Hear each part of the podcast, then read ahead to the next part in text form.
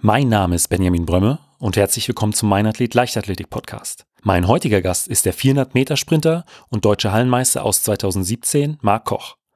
Ich habe mich mit dem Viertelmeiler über dessen Crowdfunding-Projekt, die Schwierigkeiten während des Lockdowns und über seine neue Trainingsgruppe unterhalten. Ich konnte halt nur gewinnen. Ich konnte nur gewinnen und das, das Motto hatte ich auch. Ne? Dann ärgere ich halt hier mal alle. Keiner hat mich auf dem Zettel, ich mache einfach. Ich laufe einfach und ähm, hau alles raus, was geht. Und, und das war, glaube ich, auch so der Schlüssel. Also, dass ich halt nichts, erstens nicht zu verlieren hatte und zweitens halt ähm, einfach unheimlich Lust darauf hatte.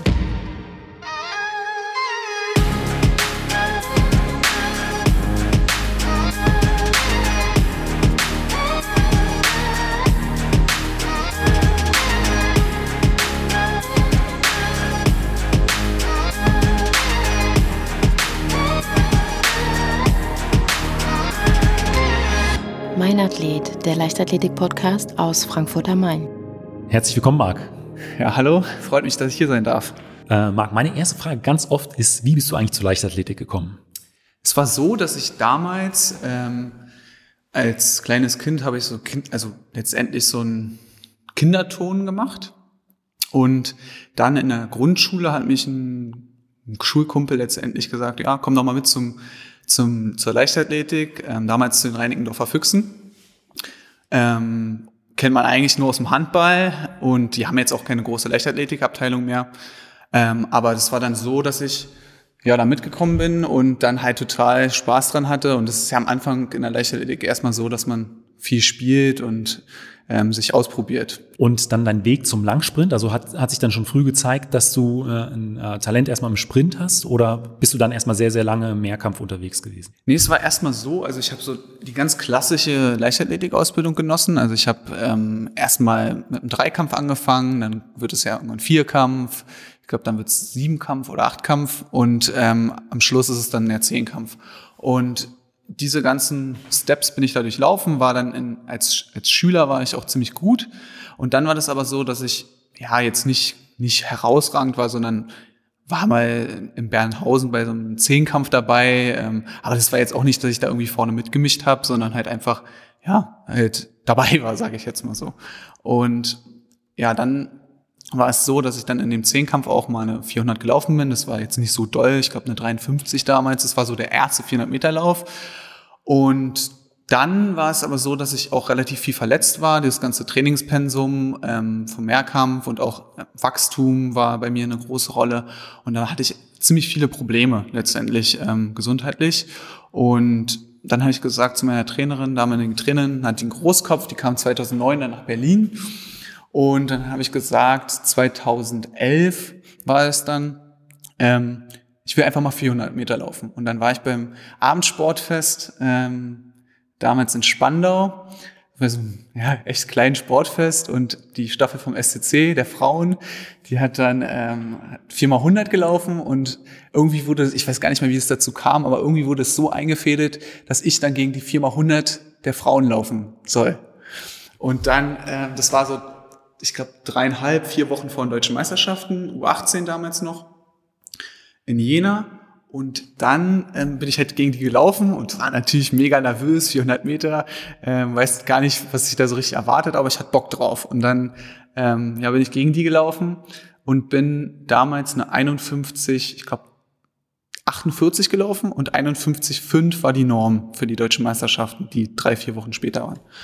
Und ähm, ja, und dann war ich so geil, Norm, deutsche Meisterschaften, erste so Einzeldeutsche Meisterschaften für mich, war halt hoch motiviert und habe dann meiner Trainerin, der Nadine, gesagt, komm, jetzt jetzt machen wir, bereiten wir das halt so gut es noch geht vor. Und bin dann halt dann nach Jena gefahren, war der letzte in der Meldeliste.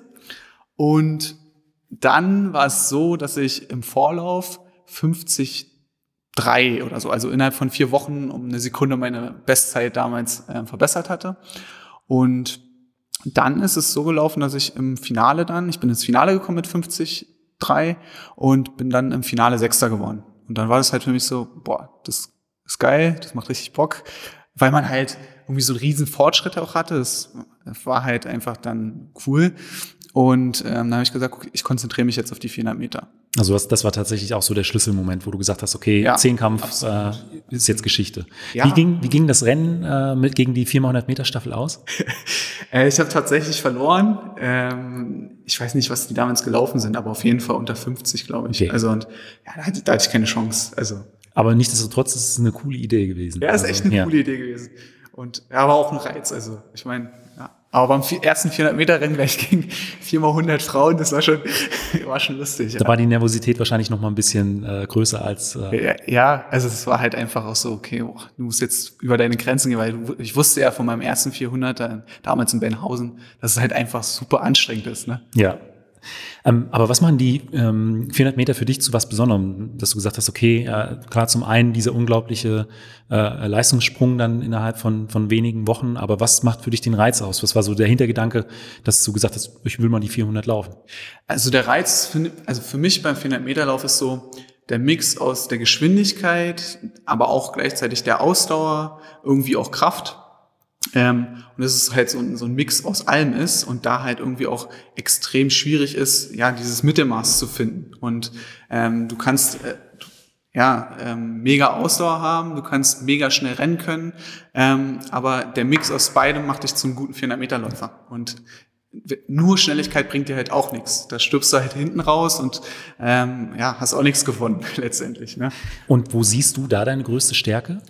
Also ich würde mein, sagen, meine größte Stärke ist, dass ich halt einfach ausgeglichen bin. Also ich kann halt ich habe, glaube ich, eine ziemlich gute Toleranz, ähm, was, was, was, ähm, ich kann extrem schnell angehen für mich, für meine Verhältnisse und kann es noch extrem gut irgendwie über die Bühne kriegen. Also habe da eine ganz gute Toleranz, glaube ich. Ähm, wenn ich halt jetzt zum Beispiel meinen deutschen Meistertitel damals 2017 in der Halle sehe, da, da bin ich halt 21,8 angegangen und meine Hallenbestzeit ist halt 21,9. Ähm, Okay. Und von daher, also natürlich, ich laufe das nicht so oft, also ich mache das echt selten, so 100, 200.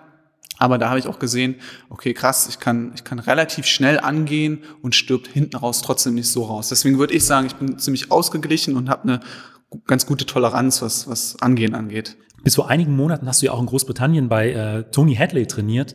Mittlerweile bist du aber in äh, Chemnitz. Ähm, zum einen, wie kam es dazu, dass du damals nach, äh, nach Birmingham in die Trainingsgruppe gewechselt bist und ähm, heute zurück nach äh, oder, oder nach Chemnitz?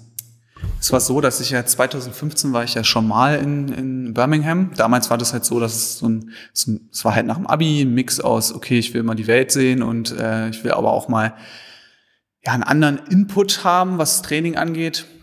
Und damals war ja der, der Matthew Hudson Smith, also der äh, Europameister von Berlin in der Trainingsgruppe noch und der Saddam Kumi, Efe Okoro und das war schon echt eine extrem starke Trainingsgruppe. Das fand ich natürlich interessant und außerdem war es halt so, dass äh, der Tony Hartley ja irgendwie auch so eine Trainerikone in England ist, was 400 Meter angeht. Und da war ich halt natürlich extrem äh, geehrt, dass ich da überhaupt mittrainieren durfte. Da war ich dann zwei Monate und habe dann tatsächlich, was auch interessant war, der, der ist wirklich sehr, sehr ähm, ja, offen und heißt halt die Leute halt irgendwie willkommen. Und dann konnte ich halt, ich hatte halt über Airbnb da, mir damals eine Wohnung ähm, geholt und die war halt irgendwie nicht so schön. Und dann hat er irgendwie so zwei Stunden später gesagt, er hat, hat mich da hingefahren hat dann gesagt, Marc, äh, wenn du willst, kannst du auch bei mir wohnen. Okay. Und dann habe ich halt die zwei Monate oder drei Monate, die ich da war, habe ich dann bei beim Tony Hartley gewohnt und ähm, habe da wie so eine WG mit ihm gehabt. Das war echt lustig. Und ja, und dann habe ich fand ich das auch echt klasse. Aber damals habe ich dann angefangen zu studieren danach und dann war das halt auch nicht mehr möglich, dass ich dann da trainiere und ähm, auch ein finanzieller Faktor natürlich. Ähm, und ich war ja auch bei meiner damaligen Trainerin, der Nadine Großkopf, sehr zufrieden. Und dann bin ich halt wieder zurückgegangen. Und dann, ja, und dann war es so, dass ich äh, bis zwei, also bis letztes Jahr, 2019 ja bei der Nadine Großkopf war, wo ich bin ich auch immer noch sehr, sehr dankbar. Also sie ist wirklich eine super Trainerin. Aber ich habe festgestellt für mich, dass ich einen neuen Reiz brauche. Und bin dann halt wieder zurück zu Tony Hartley gegangen und ähm, ja, habe dann da ein Jahr oder letztendlich sechs Monate trainiert und dann kam halt Corona, ähm, konnte ich halt nicht mehr rüber, leider. Und ja, und dann war es so, dass ich die ganze Zeit hier in Deutschland letztendlich war. Ähm, und jetzt nach der Saison habe ich mir halt die Frage gestellt, okay, was gibt's für Alternativen, weil durch Corona die Situation immer noch ähnlich ist wie im Frühjahr, jetzt gerade auch wieder steigende Fallzahlen waren. Und dann habe ich gesagt, okay, was gibt's für Alternativen? Und ähm, der Patrick Schneider, der hat sich letztes Jahr Chemnitz hier schon mal angeguckt gehabt und hat gesagt, ey, ähm, also er hat es irgendwie wieder auf dem Schirm gehabt und ähm, hat gesagt, ja komm, lass uns das doch mal angucken, weil ich das ja auch mit Patrick da gemacht habe letztes Jahr. Und ja, und dann sind wir, ähm, sind wir halt mal ein Wochenende hierher gefahren nach Chemnitz und dann fand ich es echt auch cool und vor allem auch die, die Trainingsgruppe, die, die Gegebenheiten hier, ähm, das Trainergespann mit dem Jörg Möckel, ähm, dem, dem Christopher Montague und dem Melle, der, der jetzt auch noch hinzugekommen ist, der kommt eigentlich vom Football. Also es ist echt eine extrem intensive Betreuung und ja, dann war ich echt überzeugt davon und habe gesagt, okay, das, das möchte ich machen. Wie ist es damals äh, mit, mit Tony Hadley zustande gekommen? Das war damals so, dass ich, ähm, der damalige Bundestrainer Jörg, äh, Jörg Peter war das, und der hat einen Kontakt, ähm, ich glaube, zu irgendeiner Frau in London gehabt. Und ähm, sie hat, also er hatte sie gefragt, ähm, ja, der, der Marc, der ist in meinem Kader, ähm, gibt es da irgendwie eine Möglichkeit, der will mal in England trainieren. Ja. So. Und sie hat dann den Kontakt zu Tony Hartley vermittelt. Und der Tony Hartley, das war dann halt irgendwie so, ich habe dem geschrieben und ja, ging so hin und her und äh, ja, irgendwie hatte ich das Gefühl, hat er das auch nicht so richtig für ernst genommen, also dass ich da aufschlage. Also das war, ich habe ihm dann auch mal ein Video geschickt und so, aber also es war jetzt nicht so, dass es halt so, so, so sofort war irgendwie jetzt kommen oder ähm, es war ja auch ein bisschen schwierig mit einer Wohnung und ähm, es war ja jetzt nicht wo ich gesagt habe, ähm, irgendwie, dass ich da zwei Jahre hingehe, sondern es war halt auch nur so, so drei Monate, drei, vier Monate. Und da findet man eine Wohnung. Das ist halt gar nicht so einfach. Und dann ähm, habe ich halt irgendwie rumgefragt oder sollte er irgendwie rumfragen, ob irgendwie einer aus der Trainingsgruppe, ob ich da wohnen kann oder ob irgendwie jemand, jemand kennt. Und so. Aber es hat irgendwie alles nicht so richtig funktioniert. Und dann habe ich auch gesagt, ey, ich will das, ich will das auf jeden Fall machen und irgendwie kriege ich das auch hin. Und dann habe ich mir halt über Airbnb halt eine Wohnung gemietet. Und dann war ich vorher noch ähm, einen Monat in Irland, habe mir da, war da in einer Sprachschule und habe dann da irgendwie nach Plänen von der Nadine trainiert und ähm, habe dann dem Toni geschrieben, so, am 8. Oktober oder so war das, bin ich da. Und dann äh, bin ich halt da angereist und dann stand er am Flughafen und hat mich abgeholt und das war echt Wahnsinn, als wenn, als wenn ich ihn schon ewig kannte. Dann sind wir einen Kaffee trinken gegangen und so und also es war echt mega herzlich und echt voll willkommen und dann war ich da in der Trainingsgruppe, habe mich halt pudelwohl gefühlt und nach den zwei Monaten war ich traurig, dass ich gegangen bin, aber es war halt irgendwie, ja. war halt so und ähm, ja, so kam es dann letztendlich. Ich habe jetzt auch ähm, während der Zeit des Lockdowns gelesen, dass du, ähm, du hast schon gesagt, du konntest nicht mehr zurück nach Großbritannien, dass da aber tatsächlich auch noch, äh, du hattest noch eine Wohnung äh, dieses Mal angemietet gehabt mhm. und da waren auch noch ähm, persönliche Sachen ja. äh, in der Wohnung. Konntest ja. du die mittlerweile abholen oder sind ja, die tatsächlich immer noch äh, äh, auf der Insel? Äh, nee, die sind mittlerweile wieder in Deutschland. Äh, das war ja so, ähm, dass wir, also Patrick und ich, da die Wohnung hatten und ähm, wir dann halt zurückgereist sind im März und eigentlich wollten wir ja, ins Trainingslager nach Südafrika fliegen und ähm, das war halt auch alles fest geplant und dann war halt alles okay. Land unter letztendlich, für alle ja irgendwo. Und die Wohnung war da und dann haben wir irgendwie die Wohnung gekündigt und ähm, aber wir haben ja Trainingskollegen da und haben halt gefragt, ob die die halt die Wohnung halt irgendwie leer räumen können. Und wir hatten einen extrem kulanten Vermieter, der war echt super cool. Und dann haben wir die gekündigt und ähm, dann konnten wir aber die Sachen erstmal noch drinstehen lassen. Er meinte halt, solange ich keinen Nachmieter habe, könnt ihr die erstmal drinstehen lassen. Dann haben wir gesagt, okay, cool. Und dann war es so Mai, haben, Mai hat er dann irgendwie Nachmieter gehabt und dann hat ähm, welche aus unserer Trainingsgruppe die, die Sachen halt gepackt letztendlich. Ein Teil hatten wir, wir hatten auch schon Kartons bestellt gehabt. Ähm, und dann haben die die Sachen gepackt und haben, dann kam die, äh, die Garage von der Die aus der Trainingsgruppe. Ähm, und dann waren die da bis jetzt und jetzt haben wir die halt hierher schicken lassen nach Chemnitz direkt. Also, oh, also schon unglaublicher Aufwand. Ja, also. auf jeden Fall super Aufwand gewesen. Ja. Ähm, du hast das Ganze ja auch ähm, über ein Crowdfunding finanziert, hatte ich gelesen. Ja. Wie äh, kam es denn dazu? Ja, das war letztendlich die Idee. Also ich war halt so, okay, ähm, an sich kann ich es mir nicht leisten, ähm, aber ich will es auf jeden Fall machen. Und ähm, da musste halt irgendwie eine Lösung her. Und dann hatte ich, ähm, war ich halt irgendwie auf Sponsorensuche, die mich da irgendwie bei unterstützen und dann bin ich auf eingestoßen. ähm, der Jörg Zigalla, ähm, der hat dann gesagt, ey du, ich würde dich gerne unterstützen, ähm, aber wie wäre es denn, also ich habe das noch nie gemacht, aber ähm, Crowdfunding. Und dann meinte ich so, ja, cool, hab, bin ich irgendwie noch nicht auf die Idee gekommen, aber ist echt eine geile Idee. Und dann habe ich mich da halt so ein bisschen belesen und ähm, habe geguckt, was es da so für Plattformen gibt. Und dann habe ich gesagt, okay, ich mache das. Und äh, dann ja, war das halt so, dass, dass ich da extrem viel erstmal an Aufwand hatte, so, du musst mit Leuten sprechen, du, du musst halt irgendwie dir eine, eine Story überlegen, warum, warum, was, was ist daran so besonders, was ist daran so geil auch. Und ähm, das habe ich dann, glaube ich, ähm, ganz gut aufgezogen. Und dann ist die Summe auch echt super schnell zusammengekommen. Da bin ich auch heute noch dankbar. Und das ist halt auch so, so, so schnell innerhalb von drei Wochen diese Summe da zu, zustande gekommen. Das ist schon Wahnsinn und echt auch irgendwie bemerkenswert, finde ich. Gibt auch, ähm, glaube ich, immer mehr Athleten, die das tatsächlich nutzen, weil es auch ist eine super Sache. Ist auch nachhaltig irgendwie, also bei mir jedenfalls. Dadurch ist halt dann noch ein weiterer Sponsor hinzugekommen ähm, und halt auch eine, ich hatte halt eine extreme Präsenz so in den Medien. Ähm, damit habe ich einfach gar nicht gerechnet. Also ich ja. habe hab halt eine, eine Zeitung angeschrieben gehabt, ähm, den Tagesspiegel damals, da hatte ich einen Kontakt und dann hat es, war am ersten Tag, ging das halt so irgendwie so durch die Decke gefühlt, dass, und dann also auf einmal zwei Radiosender mich äh, angeschrieben und ich so, okay, ähm, ja, mir bringt es jetzt nichts, wenn ich jetzt alle, alle ganze Pulver verschieße und in der ersten Woche alle Beiträge habe. Und dann habe ich jetzt so ein bisschen strategisch gedacht, okay, wie machst du das? Ja. So, und ähm, habe dann gesagt, okay, dann mache ich den, also ich hatte halt zwei Anfragen mit, mit dem Radio und dann habe ich gesagt, okay, das, äh, äh das erste machst du halt in der ersten Woche und dann mach halt nochmal zum Schluss so. Und äh, das hat dann echt gut funktioniert, ja. Ähm, heute trainierst du ja, haben es eben schon angesprochen, hier äh, ähm, in, in Chemnitz. Und du hast auch schon gesagt, du trainierst äh, unter anderem mit äh, Patrick Schneider zusammen äh, mhm. äh, bei Jörg Möckel. Ähm, wie groß ist denn die Trainingsgruppe hier? Na, wir haben, also wir sind ähm, insgesamt zu sechst. Der, der Patrick, dann der Marvin, der auch deutscher Meister geworden ist dieses Jahr.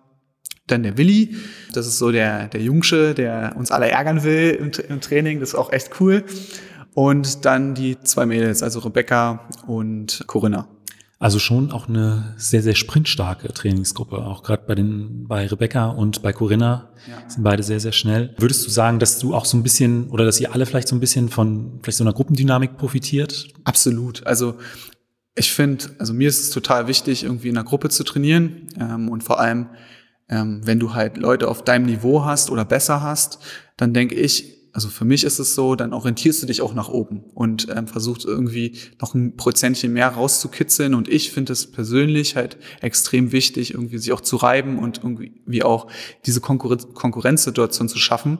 Ähm, weil im Wettkampf ist es ja auch so, dass du halt Konkurrenz neben dir hast. Und wenn du das das ganze Jahr nicht hast und dann im Wettkampf auch einmal Konkurrenz neben dir hast, dann ist es halt irgendwas Neues für dich. Und ich möchte ja im Wettkampf eigentlich die Routine haben. Also das will ich ja schon tausendmal erlebt haben, damit ich auch das genau abrufen kann, was, was ich die ganze Zeit trainiert habe. Und deswegen denke ich, dass es so ein weiterer Faktor ist, wenn du halt Leute hast, die auf deinem Niveau sind oder besser, dass du dann auch besser werden kannst. Wie sind denn dann deine Pläne für die äh, kommenden Monate beziehungsweise kommenden Jahre. Also ja. gehen wir mal davon aus, dass sich äh, die Gesamtsituation wieder so ein bisschen entspannt ja. und man auch wieder ja so ein Stück weit zurück zur Normalität kommt. Ja, also mein oberstes Ziel ist natürlich, das ist schon seit Kindheitstagen mein Traum, die Olympischen Spiele. Da will ich dabei sein. Und ähm, ja, ein ganz großes Ziel ist auch noch auf meinem Zettel, deutscher Meister werden. Also draußen, in der Halle bin ich ja schon, aber draußen, das ist auf jeden Fall mein ganz, ganz großes Ziel. Und natürlich, da muss, da muss schon auch ein bisschen was zusammenkommen. Ähm, aber ich glaube da fest dran und denke, dass es auch, dass es auch machbar ist. Auch die anderen sind natürlich auch gut, aber ähm, oder sehr gut. Ähm, aber man muss sich halt irgendwie auch hohe Ziele stecken, um, um halt ja irgendwie auch Träume und, äh, und ja, das auch erreichen zu können. Ne? Definitiv. Ähm, ich habe in einem Interview mit ähm, Ashton Eaton äh, mal gelesen, wie er die 400 Meter läuft. Also ähm, wie er sich äh, so ein Rennen tatsächlich einteilt. Er hat da bestimmte äh, Meterangaben gehabt, bestimmte Punkte, wo er dann nochmal den Schritt umstellt oder vielleicht nochmal versucht, Druck zu geben. Ähm, wie sieht es denn bei dir aus? Wie teilst du dir ein 400 Meter Rennen ein? Also bei mir ist es so, dass ich ähm, letztendlich ähm, mein 400 Meter Rennen in 50 Meter Abschnitte irgendwie einteile. Ähm, aber es ist so, dass, dass ich halt erstmal die ersten 50 Meter will ich halt echt Gas geben Und dann lasse ich eigentlich den Schritt laufen bis, würde ich sagen, 200, 250 und ab 250 versuche ich dann nochmal richtig zu attackieren und ähm, dann halt irgendwie ins Ziel zu kommen. Also bei mir ist so ein entscheidender Punkt eigentlich bei 250 Meter. Da will ich nochmal aufdrehen dann. Du sagst, die, die ersten 50 Meter gibst du schon Druck, aber jetzt wahrscheinlich nicht wie bei einem, bei einem 200 Meter Sprint. Also da, oder gehst du dann wirklich so hart äh, in, also in die erste versuch, Kurve rein? Ich versuche schon, die ersten 50 Meter extrem zu attackieren, weil sich, also anhand der ersten 50 Meter entscheidet sich irgendwo auch, wie das Rennen hinten rauskommt. Wenn ich halt schon irgendwie rein, rein äh, jogge, dann ähm, brauche ich nicht erwarten, dass ich hinten irgendwie gut auch ankommen. Ja. Weil es wird so oder so hart bei 400 Meter. Von daher ähm, muss ich irgendwie auch ein bisschen was riskieren und ähm, letztendlich auch vom Stoffwechsel sind die ersten 50 Meter, die, das ist ja ungefähr 5, 6, 7 Sekunden, halt entscheidend. Von daher, die ersten 50 Meter attackiere ich da schon sehr. Die letzten 50 Meter sind dann immer äh, ja, einfach noch durchkommen. Ja, also Oder? die letzten 50 Meter ist es halt irgendwie auch so die Kunst beim 400 Meter Lauf halt, ähm, wo, wo ich mich auch manchmal schwer tue, ähm, diese Lockerheit noch zu behalten, äh, die letzten 50 Meter, weil der Wille ist da, aber die Beine vielleicht manchmal nicht mehr. Ähm, und ja, man muss halt irgendwie versuchen, da eine gewisse Lockerheit noch noch zu haben, um dann halt durchzukommen. Und bei den 400 Metern in der Halle sieht's ja auch immer noch mal ein bisschen anders aus. Ja mal, da spielt die Position nach der äh, ersten Runde ja auch eine, eine ganz, ganz wichtige Rolle. Gibst du dann tatsächlich noch mal über eine größere Strecke Druck oder gehst du es da tatsächlich ähnlich an? Naja, in der Halle ist es nochmal, also da ist ja mehr Taktik noch drin, ne? Da hast du ja letztendlich nach 200 oder 150 ähm, kannst, also werden ja die Bahnen getrennt letztendlich und dann kannst du halt auf eine Bahn kommen. Und ähm, das ist ja dann so, dann musst du ja eine gute Position haben. Also du bist ja irgendwo gezwungen, wenn du halt ein Rennen gewinnen willst, dass du irgendwie auch eins, zwei äh, mindestens ähm, dabei bist, weil es wird extrem schwierig, hinten raus dann noch auf den letzten 50 Metern da aus der Kurve irgendwie noch vorbeizukommen. Von daher ist es von ähm, in der Halle anders, da musst du halt mehr riskieren, da musst du Gas geben, auch auf jeden Fall auf den ersten 200, um, zu, und, um dann halt irgendwie vorne dabei zu sein. Das ist natürlich dann auch immer, ich glaube so das Thema Körperkontakt, vielleicht, was vielleicht auch immer noch mal mit äh, eine ja. Rolle spielt, könnte ich mir vorstellen. Ja, ja, absolut. Ähm, das ist irgendwo auch das, also ich finde auch irgendwo das Spannende, äh, dass du halt da noch ein bisschen mehr mehr Taktik hast in der Halle. Ähm, und natürlich, ja klar, der Körperkontakt und muss man sich behaupten auch manchmal. Was machst du eigentlich neben dem Sport? Ähm, neben dem Sport studiere ich BWL ähm, und habe da die Vertiefung Produktion und Logistik und Digital Business. Ähm, bin da aber jetzt also am Ende meines Studiums beim Bachelor und hoffe, dass ich das nächstes Jahr dann auch abschließen werde. Da konntest du, hatte ich gelesen, auch die Zeit des Lockdowns äh, auch nochmal für ein Praktikum nutzen? Ja, genau. Ich habe dann in der Zeit des Lockdowns habe ich da mein Pflichtpraktikum gemacht. Ähm, das ging vier Monate. Es war schon auch echt hart. Ähm, ich glaube, dass ich mir da auch in der Hinsicht so ein bisschen viel aufgebürgt habe an, an, an Sachen halt neben dem Sport. Ähm, und ja, aber es ist jetzt, ist jetzt Gott sei Dank durch und ähm, kommt zum Ende meines Studiums. Da bin ich auch schon froh drüber. Dann kommen wir jetzt schon zu den letzten fünf Fragen, die ich Ihnen meiner Gäste stelle. Und da ist die erste immer, ähm, was war äh, bisher dein größter oder schönster Wettkampf? Also unabhängig von einer Platzierung oder Zeit. Einer meiner schönsten Wettkämpfe war wirklich auch der, der in Jena damals, weil das halt so auch überraschend kam und, und ja, irgendwie auch so ein bisschen der Startschuss meiner 400 Meter Laufbahn. Also den fand ich schon echt geil. Ähm, aber auf der anderen Seite fand ich natürlich auch, als ich deutscher Meister geworden bin in der Halle 2017, das war auch so ein, so ein Moment, wo ich sage, boah, Wahnsinn. Also da habe ich auch nicht mit der Zeit gerechnet, dass ich da 46,4 rennen und ähm, auf einmal war ich irgendwie Fünfter in Europa mit der Zeit damals. Das war schon irgendwie, damit habe ich einfach nicht gerechnet, dass, dass, dass ich das äh, zu dem Zeitpunkt drauf hatte. Ähm, ich wusste, dass ich unter 47 laufen kann, aber dass ich da so eine Zeit hin renne, das hätte ich nicht gedacht. Und das war schon auch, auch ein richtig geiler Wettkampf. Also die aber zwei Sachen sind so. Aber tatsächlich auch Jena, dieses äh, ja das war schon so auch so ein Schlüsselereignis. Kannst du dich da noch so ein bisschen an das Rennen erinnern? Ja, schon. Das war ähm, einfach purer Wille, glaube ich. Also es war komplett hart und es war irgendwie ähm, einfach nur extrem hart. Also wirklich, das kann ich, das kann ich mich noch erinnern, dass, dass, dass, dass ich da einfach mich durchgebissen hat, weil ich ja auch nicht so extrem darauf vorbereitet war. Also bei meinem deutschen Meistertitel, da war ich darauf vorbereitet. Also da habe ich dafür trainiert, schon ein paar Jahre, aber da war das halt so vier Wochen spezifisches Training, 400 Meter.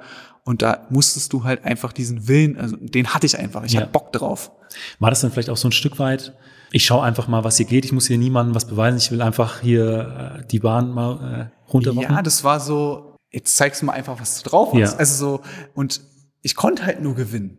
Ich konnte nur gewinnen und das, das Motto hatte ich auch. Ne? Dann ärgere ich halt hier mal alle. Keiner hat mich auf dem Zettel und ich mache einfach. Ich laufe einfach und ähm, hau alles raus, was geht. Und, und das war, glaube ich, auch so der Schlüssel. Also, dass ich halt nichts, erstens nichts zu verlieren hatte und zweitens halt ähm, einfach unheimlich Lust darauf hatte. Es waren meine ersten deutschen Meisterschaften und ich wollte da einfach performen. So, ja. Was war denn so dein bisher schwierigster Wettkampf? Der schwierigste Wettkampf, würde ich tatsächlich sagen, war 2017 ähm, draußen Deutsche Meisterschaften. Das war so, ich hatte eine unglaubliche Halle ähm, und dann war ich erstmal sechs oder acht Wochen raus, hatte Adduktorenprobleme und ähm, ja, sechs Wochen raus und irgendwie Erwartungen hoch, weil geile Halle gehabt und ähm, wolltest, wollte irgendwie zeigen, dass ich auch draußen schnell rennen kann. Und dann halt nach der Verletzung trainiert wie ein Irrer und ähm, dann habe ich den, ich glaube, den ersten oder zweiten Wettkampf gemacht und der war dann auch zwei Wochen vor den deutschen Meisterschaften und bin halt eine 47,5 gerannt.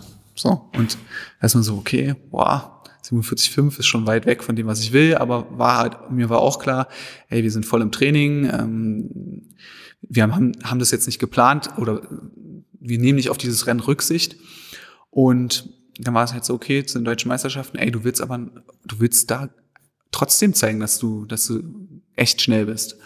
Und ähm, ja, das war dann so die Kunst, nicht zu verkrampfen und gleichzeitig aber auch irgendwie schnell zu sein. Und das war schon echt schwierig, das dann auf den Punkt zu bringen. Und letztendlich bin ich dann Dritter geworden mit Bestzeit 46,18. Und das war schon so, würde ich sagen, ähm, vom Kopf her schon mit einer der schwierigsten Wettkämpfe, die ich so hatte. Dann äh, kommen wir noch mal kurz zurück zum Training. Ähm, was sind denn da so Trainingsinhalte, auf die du dich besonders äh, freust? Freust. Ja. Ähm, also so eine, so eine richtig coole Einheit finde ich immer, wenn man echt einfach nur Gas geben kann. Also so irgendwie ein 300er mal so richtig Gas geben oder ein 250er oder irgendwie 150, 250 mit einer Pause. Das sind schon so Einheiten, die, die ich echt gern mag, wo ich einfach all out machen kann. Dann auch äh, in äh, ja, mehreren Serien oder dann tatsächlich nur, weiß ich nicht, ein oder zwei Läufe, Äh, 98 Prozent. Nö, nö, eins oder zwei Läufe, wo Ja. du halt wirklich äh, auch nicht irgendwie darauf schauen musst, dass du die, na- danach noch die Läufe überleben musst, sondern wo du halt wirklich einfach Okay. mal äh, so ein bisschen anteasern kannst. Auf der anderen Seite, was sind so Trainingsinhalte, auf die du verzichten könntest? Boah, die schlimmste Einheit ist wirklich, die habe ich echt mal beim Tony Hartley gemacht. Das war ähm, 2015, 350, fünf Minuten Pause und nochmal 350. Und dann aber halt richtig Gas. Und das habe ich in, also dann in der Zukunft noch ein paar Mal gemacht. Aber das ist so meine Einheit, wo ich sage, boah, die ist einfach nur hart. Beim ersten Mal vielleicht auch, weil man noch ein bisschen unbedarft reingeht Ja. und ich weiß, wie äh, brutal das wird. Das, das war echt so, beim ersten Mal war so, okay, jetzt zeigst du mir, dass, dass Deutsch, die Deutschen auch laufen können, ne? Und dann halt so rein und halt Vollgas und beim ersten auch mit da vorne dabei. Und dann habe ich schon so, bin durchs Ziel gelaufen, okay. Und dann fünf Minuten Pause. Dann, dann war so, dann war so äh, vier Minuten schon weg. Und du denkst dir nur so, oh mein Gott. Die Und fünf Minuten gehen schnell rum. Die gehen schnell rum und ich habe einfach auch meine Beine, die haben gebebt. Also ich wusste, da ist Laktat drin ohne Ende. Und du denkst dir nur so, okay, ich muss jetzt aber noch mal 350 Meter. Und dann vom ersten Schritt an habe ich gemerkt, ach du Scheiße, das ist Wahnsinn, was jetzt auf mich zukommt. Und dann war es echt so, ich war bei ähm, 200, nee, 300, bei 300 war dann echt, war der Stecker aus. Da dachte ich so, das geht, das geht einfach nicht mehr. Ich bin gefühlt rückwärts gelaufen. Da ging nichts mehr. Und da vorne irgendwo die, die Trainingsgruppe und ich nur so, ach du meine Güte, hätte ich den erstmal nicht so schnell gemacht. Ja. Habt ihr bei solchen Einheiten auch Laktat genommen? Weil du sagst, deine Beine waren echt zu. Äh, nee, tatsächlich nicht. Wir hatten kein, kein Laktat genommen. Also wir haben in der Vergangenheit, habe ich bei der Nadine immer mal wieder so Laktat genommen. Aber jetzt auch nicht bei so Ausbelastungsläufen. Eher so. für die Schwelle, Schwellenwert. Genau, also eher so, dann ein relativ lockeres Programm und dann geguckt. Dann komme ich jetzt schon zur letzten Frage und die ist immer, was würdest du jungen Athletinnen, Athleten oder deinem jüngeren Ich mit auf den Weg geben wollen? Ähm, meinem jüngeren Ich oder besser gesagt jüngeren Athleten würde ich immer auf den Weg geben, ähm, Ruhe zu bewahren, geduldig zu sein und ähm, halt irgendwie an sich zu glauben. Ähm, ich glaube, dass das das Wichtigste ist, auch sich von Rückschlägen einfach nicht fertig machen zu lassen, sondern halt zu sagen, okay, das ist halt irgendwie eine Lehrstunde für mich, die ich will halt einfach besser werden und von diesem Fehlschlag oder von, von ähm, ja auch Erfolg ähm, kann ja auch eine Lehrstunde sein. Also, dass man halt vielleicht beim nächsten Mal, wenn man irgendwie erfolgreich ist, ähm, das ein bisschen ruhiger betrachtet und sagt, ey, ist ein geiler Erfolg gewesen, aber ähm, ich muss trotzdem weitermachen beim nächsten Rennen ähm, sind die gleichen Leute am Start oder andere Leute, die sind vielleicht noch besser und ähm, da kann man sich nicht ausruhen. Und ich glaube, dass dieser, dieser Fortschritt, immer zu denken, okay, ich muss weitermachen, weitermachen und ähm, einfach aber auch die, die Geduld. Also ich bin extrem ungeduldiger Mensch und ähm, mir fällt es manchmal schwierig, geduldig zu sein. Und ähm, aber da habe ich auch in der Zeit jetzt schon gelernt, dass man halt manchmal einfach einen Schritt auch mal zurückgehen muss, um wieder zwei Schritte nach vorne zu gehen. Also das wäre so mein mein Mitgeber. Marc, vielen Dank für dieses Interview. Ja, vielen Dank auch. Wenn du den Meinathlet Leichtathletik Podcast unterstützen möchtest, kannst du das auf verschiedenen Wegen machen. Erzähle deinen Freunden, dass es den Podcast gibt oder teile die neueste Folge über eine Instagram Story, deinen Twitter-Account oder bei Facebook. Und falls du den Podcast über Apple Podcast hörst, würde ich mich riesig über eine Bewertung und einen kurzen Text freuen. So erfahren auch andere Leichtathleten, dass es den Meinathlet Podcast gibt. Und falls du Wünsche oder Ideen für eine Folge hast, schreib mir einfach. Du findest den Podcast bei Instagram und den meisten anderen sozialen Netzwerken sowie unter www.meinathlet.de.